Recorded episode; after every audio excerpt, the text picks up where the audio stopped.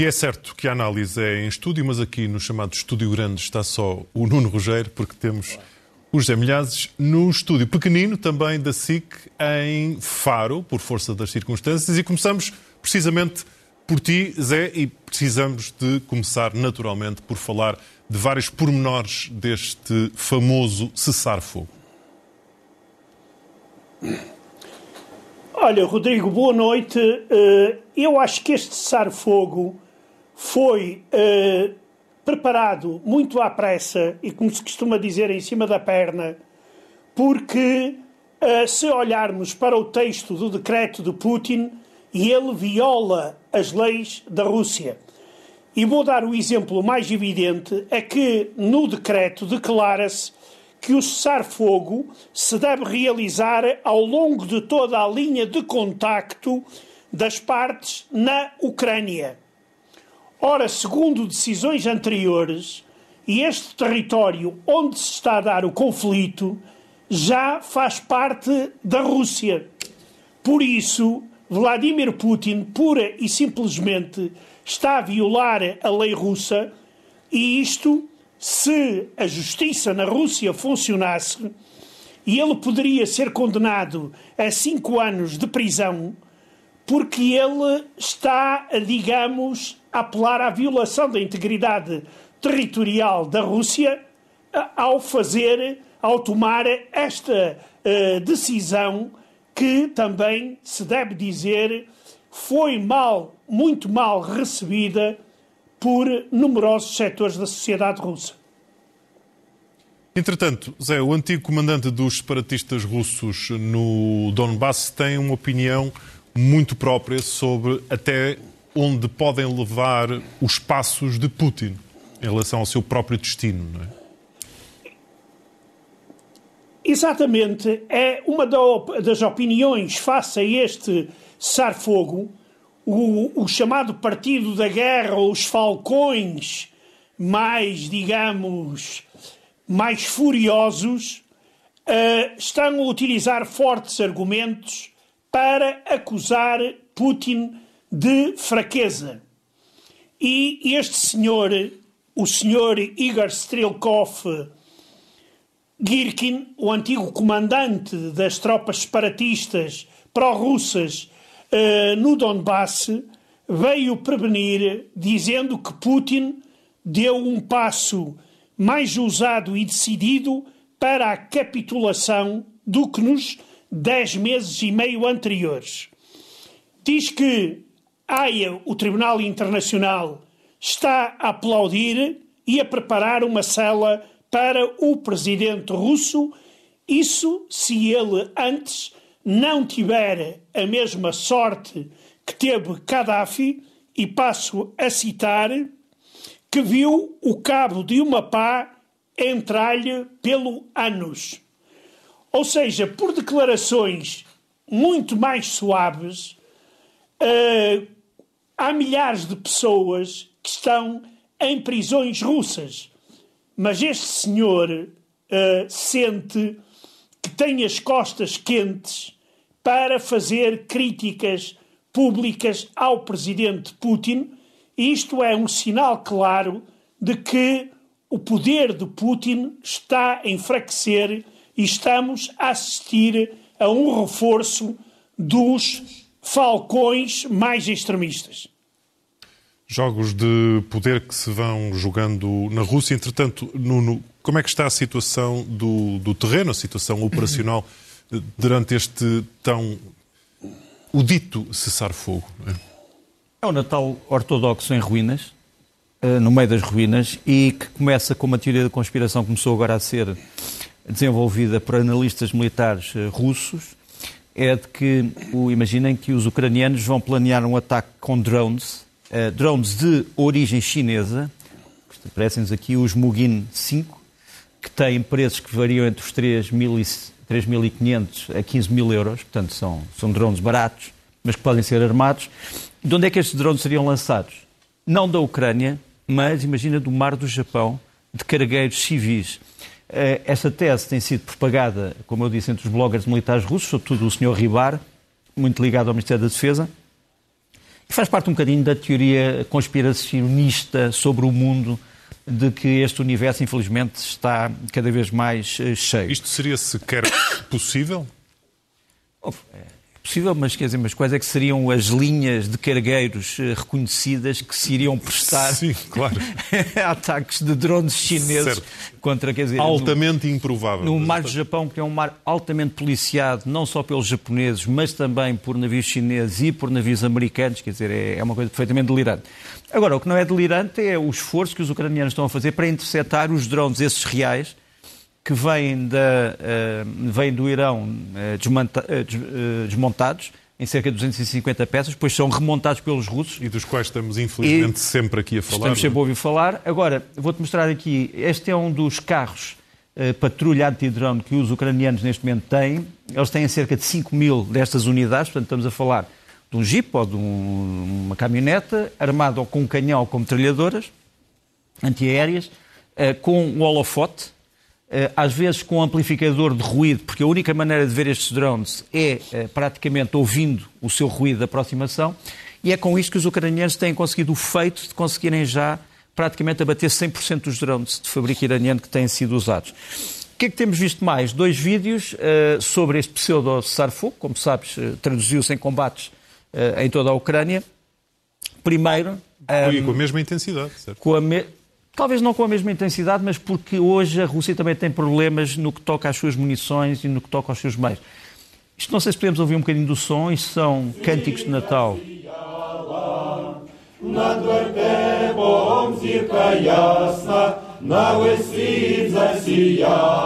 Cânticos de Natal no meio de ruínas, uma igreja abandonada, destruída, ucranianos guardas da fronteira ucranianos, ehm, que prestam assim, no fundo, a sua homenagem a uma data eh, para todos, eh, os ucranianos, a mais sagrada do ano. E depois, eh, também a ausência de cessar-fogo em Bakhmut, a tal cidade mártir que tem sido alvo de combates terríveis. E aqui temos este vídeo de dois dos militares ucranianos que estão em Bakhmut. Primeiro eles mostram onde é que estão, estão na, na, no centro da cidade, continua nas mãos dos ucranianos. Depois vai-se ver que durante a sua exposição eles dizem que tem havido combates durante todo o dia, que isto é um cessar-fogo meramente em palavras, e depois vão-se ouvindo os bombardeamentos, eh, as trocas de tiros, eh, no fundo para mostrar mais uma vez que a guerra está presente. Por fim, um vídeo lamentável, aqui temos eh, este senhor, o Yevgeny Prigozhin, que é o chefe da famosa milícia Wagner, um homem sem existência legal na Rússia, ele não é ministro, não é, não é juiz, não é polícia. No entanto, tem andado a visitar as morgues onde cada vez mais se montou uh, militares, uh, paramilitares da Wagner, que infelizmente estão a morrer como tordos. Infelizmente, porque a vida humana, obviamente, é sagrada, e o seu Prigogine diz apenas que ah, estão as pessoas que acabaram o seu contrato. E depois disse uma coisa curiosa. Veio dizer em público que todos aqueles que acabaram o contrato e que estavam na prisão são amnistiados a partir do momento em que acaba o contrato e diz à polícia russa para os tratar com toda a dignidade, porque senão, quer dizer, não é nem um juiz, não é o Ministro da Justiça, não é o Ministro do Interior, mas faz afirmações em nome desses ministérios. Se estamos perante sequer um simulacro do Estado de Direito, acho que não, e perante talvez sequer um simulacro de Estado. Zé, passaria a ti para falarmos eh, de alguém que tu consideras que ontem era um herói e hoje é um desertor. Não sou eu que considero, eh, mas sim eh, a justiça e as autoridades russas. Trata-se do sargento Raman Kastanov, que em março passado teria destruído cinco blindados ucranianos com apenas um disparo. Nessa altura, ele foi condecorado com a medalha de Herói da Rússia, que é a condecoração máxima eh, no país, e claro que foi alvo de grandes elogios na imprensa russa. Agora, um tribunal russo condenou a dois anos de prisão com pena suspensa por ele se ter recusado regressar à zona de operações militares. E o que é curioso é que o Tribunal coloca na zona de operações militares território russo, onde fica o quartel, eh, onde prestava e presta serviço militar este jovem russo. Ora, segundo a lei russa, não há no território da Federação da Rússia, e muito menos naquela zona de Belgrado, nenhum lugar que seja que faça parte da chamada operação militar. E, ou seja, rapidamente se passa de herói a desertor e, e este é um caso que, eh, pelo menos entre os mobilizados, se está a tornar cada vez mais frequente. É ou de pessoas que já, militares que já cumpriram os seus contratos, querem vir embora, mas não os deixam uh, regressar a casa. Voltemos aqui ao estúdio em Passo de Arcos, Nuno, porque começa a entrar em força a questão religiosa. De que forma?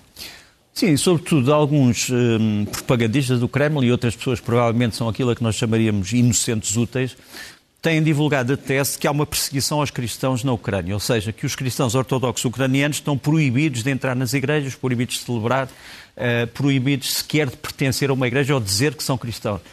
Uh, um dos intérpretes desta tese é, não um russo, mas o Tucker Carlson, um comentador da Fox News, que fez este programa em que explica que porque é que estamos a ajudar um país que proíbe os cristãos de existirem e que está a fechar igrejas e que está a acabar com a igreja uh, ortodoxa russa, uh, com a igreja ortodoxa ucraniana. E vejam que o próprio Zelensky vem dizer é preciso fechar as igrejas. Bem, isto é obviamente uma redonda mentira, mas é preciso explicar. Aliás, uh, na peça tinha-se falado ao leve sobre isto. O que se passa neste momento é que há uma situação dentro da Ucrânia, que nós tentamos mostrar aqui neste organigrama, é que há uma igreja ortodoxa ucraniana que está ali simbolizada no meio, que depende, neste momento, do chamado Patriarcado Ecuménico de Constantinopla, Uh, e, do, e, do, e do patriarca Bartolomeu I, que aparece ali. E esta igreja uh, da Ucrânia, o ortodoxo da Ucrânia, é feita de duas igrejas, uh, a chamada Igreja Ucraniana Patriarcado de Kiev e a chamada Igreja Autocéfala da Ucrânia. Essas duas igrejas uniram-se, uniram-se também com alguns dissidentes da Igreja Ortodoxa pró-Moscovo, chamado Patriarcado de Moscovo, que aparece ali com aquele círculo vermelho, e o que ficou de fora foi a chamada Igreja Ortodoxa Ucraniana, mas obediente a Moscou, ou seja, o Patriarcado de Moscou, que agora está a tentar uh, uh, desligar-se, embora ninguém esteja muito convencido disso. E esta Igreja uh, do Patriarcado de Moscou, que tem realmente ser, sido alvo de medidas administrativas do Estado ucraniano. Mas porquê? Não por ser uma Igreja Ortodoxa, mas por, através de afirmações e de atos, se ter associado à agressão à Ucrânia. Portanto, a ideia de que há uma perseguição aos cristãos, uma ideia não são falsa, mas é uma, é uma mentira redonda e convém ser eh, desmontada. Interessante, queres falar do processo doloroso que serviu não, queria falar. Ah, exatamente. E, gostava de só explicar que esta, esta, esta separação, digamos assim, a autonomização eh, e a independência da Igreja Ucraniana que passa a defender de eh, Constantinopla ou de Istambul, se quiseres, teve alguns episódios. Um episódio é um episódio particularmente, diríamos, sinistro, eh, que, eh, portanto, o patriarca Moscou vai a Istambul tentar convencer o patriarca de Istambul a não aceitar a independência ucraniana religiosa. Para que as pessoas percebam, é um vídeo que vamos ver, é um mas vídeo... primeiro vamos explicá-lo. Mas eu primeiro vou explicar porque esta cena a que eu refiro ocorre logo no princípio do vídeo. Uh, no meio da, da, cerimónia, nós vemos o, uh, ou no princípio da cerimónia, nós vemos o patriarca de Moscovo, há um, um, um dignatário ao seu lado, que é o, o, patriarca de Istambul, e são servidas bebidas, copos. E o patriarca uh, de Moscovo tenta agarrar num copo e aparece um homem da segurança dele próprio que diz: Não, não, não é este copo e, e dirige-lhe a mão para um outro copo. E a partir daí todas, todas as pessoas ficam estarrecidas e mais ninguém bebe nada Ninguém durante toca a nos cerimónia. E esta, esta, Então vamos- vamos esta ver. cerimónia que vamos ver. Διακόν τον προκατόχων ημών ο Θεός να ενδυναμώνει εμάς ώστε να εργαζόμαστε για το καλό της ορθοσίας. E eh, depois desta escolha, enfim, mais ninguém ousa sequer tocar nos outros copos, porque, enfim, eh, estamos num meio religioso e, portanto, não vá o diabo de selo. Lá saberão porquê.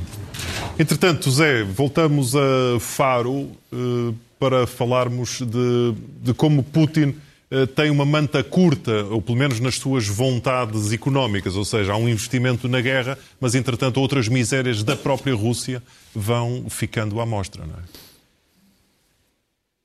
Exatamente. Eh, há 22 anos que ele está no poder, quase 23, prometeu a modernização da Rússia e nós vemos neste vídeo qual é o nível de modernização numa grande parte rural uh, do território russo. Este vídeo foi filmado a algumas centenas de quilómetros a sul de Moscovo e vê-se pessoas que durante uma hora tiveram de empurrar esta ambulância, trata-se de uma ambulância, quero sublinhar, para que uma senhora doente fosse transportada até ao hospital mais próximo. É de salientar que a população desta aldeia há 10 anos que anda a pedir às autoridades locais que tapem os buracos e façam um caminho com cascalho, pelo menos. E até agora não tem havido dinheiro para, digamos, estas obras que, no fundo, são muito mais importantes, eh, ou deveriam ser mais importantes, do que a invasão eh, da Ucrânia pela Rússia, onde estão a ser gastos milhares de milhões de euros na morte, e esse dinheiro poderia e deveria ter sido investido no melhoramento da vida dos russos que ainda deixa muito a desejar. O investimento de Putin no armamento russo. Falemos do armamento que tenta combater este armamento, que é o armamento da Ucrânia. Nuno, ainda temos eh, tempo de fazer uma espécie de update de como está eh, a capacidade de defesa ucraniana. As grandes novidades de hoje são o anúncio exato do que é que os americanos vão fornecer. É uma lista exaustiva. eh, o veículo mais importante, já vamos falar dele. Mas, entretanto, temos aqui uma fotografia da chegada dos primeiros eh, veículos eh, de combate de rodas franceses, os AMX-10 RCR, portanto, modernizados.